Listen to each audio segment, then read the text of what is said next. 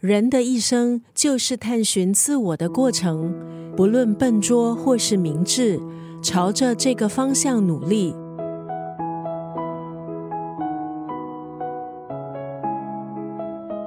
一整个世代的青年几乎都被他的文字所吸引。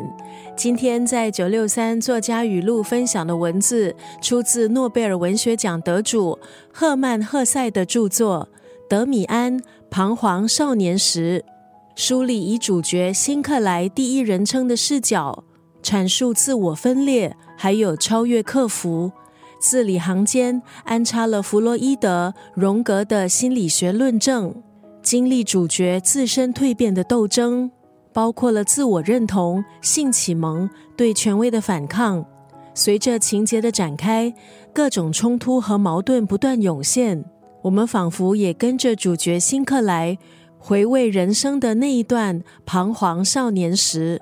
今天在九六三作家语录就要分享这本书《德米安彷徨少年时》当中的这一段文字：找到自我，固守自我，沿着自己的道路向前走，不论它通向哪里。